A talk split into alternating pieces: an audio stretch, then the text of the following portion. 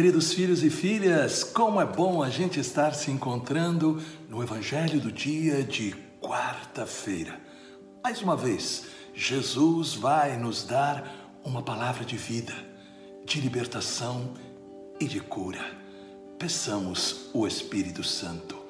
Pai, ilumina-nos com o Espírito Santo para que sempre possamos desejar o alimento da tua palavra e possamos com este alimento ter também o remédio para todas as nossas feridas. Amém. Em nome do Pai, do Filho e do Espírito Santo. Amém. Proclamação do Evangelho de Nosso Senhor Jesus Cristo, segundo São Marcos, capítulo 7, versículos de 15 a 20. Eis o que nos diz o Senhor Jesus Cristo na continuação do Sermão da Montanha. Guardai-vos dos falsos profetas.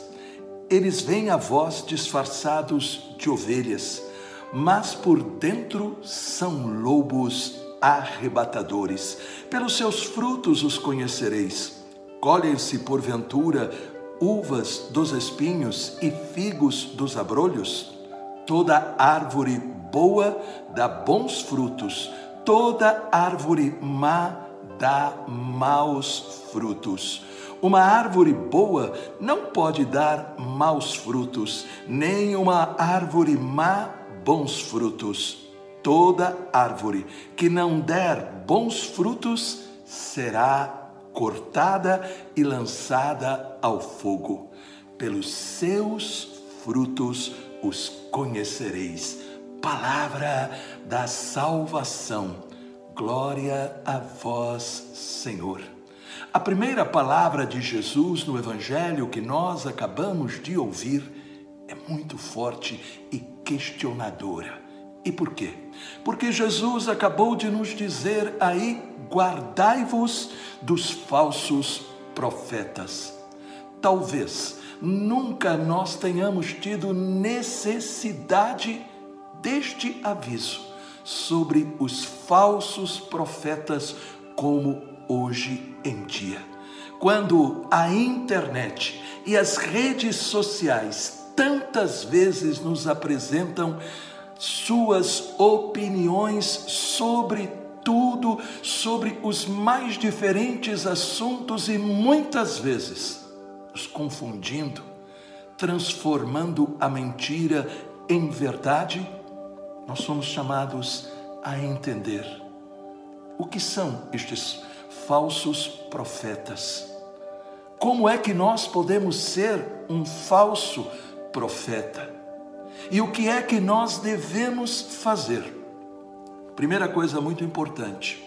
Este alerta de Jesus no Evangelho é para que nós estejamos atentos, porque existe a possibilidade dentro das igrejas de entrar este espírito mal que gera os falsos profetas Pessoas que não são movidas pelo desejo de seguir a Jesus realmente, mas querem prestígio, querem poder.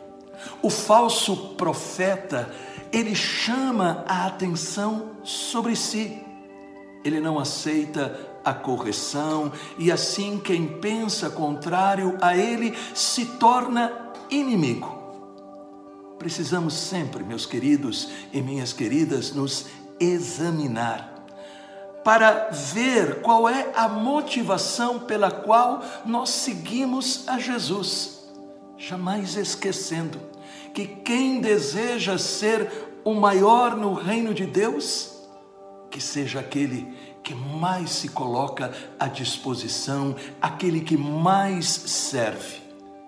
E o modelo é o próprio Jesus. Antes de celebrar a última ceia, ele lavou os pés dos seus discípulos. E ele também disse aí que se nós entendermos o que ele fez, seremos realmente felizes. Em todas as áreas da nossa vida, nós podemos cair na armadilha dos falsos profetas. Por isso é importante a gente perguntar em que nós temos acreditado, a quem nós seguimos. Jesus diz que os falsos profetas são lobos, vestidos com pele de cordeiro, dão a impressão de gentileza, sorriso, mas na verdade pensam em si mesmo, não se importando se prejudicarão os outros. E aí então surge a pergunta: como nós podemos reconhecer os falsos profetas? Primeiro, Jesus diz para nós, aí em Mateus, no capítulo 7, versículo 17: Toda árvore boa dá bons frutos, toda árvore má dá maus frutos. Como é que nós vamos distinguir o bom fruto do mau fruto? Mais adiante, no Evangelho de São Mateus, no capítulo 21, Jesus vai dizer: Nem todo aquele que me diz Senhor, Senhor, entrará no reino dos céus, mas sim aquele que faz a vontade de meu Pai que está nos céus. E aí ele continua dizendo que muitos destes vão dizer: Mas nós não fizemos milagres em teu nome? Nós não curamos os enfermos, nós não expulsamos os demônios. E Jesus diz que vai, vai repetir para estas pessoas uma palavra dura, uma palavra forte: retirai-vos de mim, operários maus. Retirai-vos de mim. Portanto, nós temos que entender que pelos frutos pela forma como se comportam e não apenas por aquilo que dizem. Muitas vezes tentando nos desviar do caminho proposto por Jesus, semeando confusão, ódio, divisão.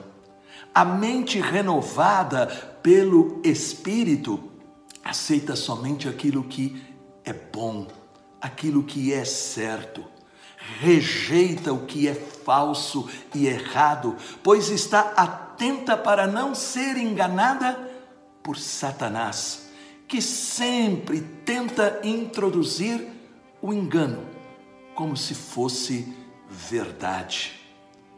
Que nós possamos pedir ao Deus Todo-Poderoso, dai-nos a graça de não sermos falsos profetas, dai-nos a graça de reconhecer os falsos profetas e não segui-los.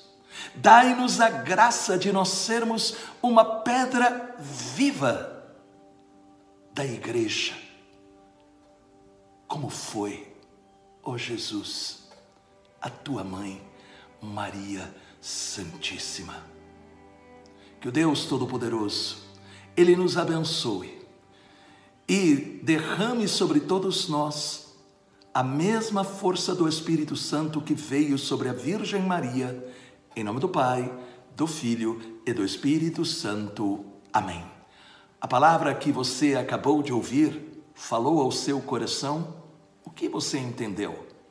Deixe um comentário e seja um anjo de luz compartilhando esta mensagem.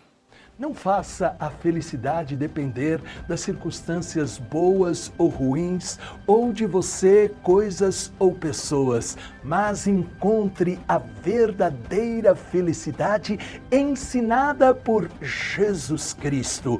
É por isso que eu escrevi para você o Manual da Felicidade, o Sermão da Montanha. Um livro que irá mudar a sua mente, o seu coração e a maneira de enfrentar a vida. O Manual da Felicidade, o Sermão da Montanha, que você encontra nas melhores livrarias católicas, através do nosso site, com toda a segurança ou pelo telefone que está aparecendo no vídeo. Lembre-se, o Manual da Felicidade, o Sermão da Montanha para você que quer ser realmente feliz.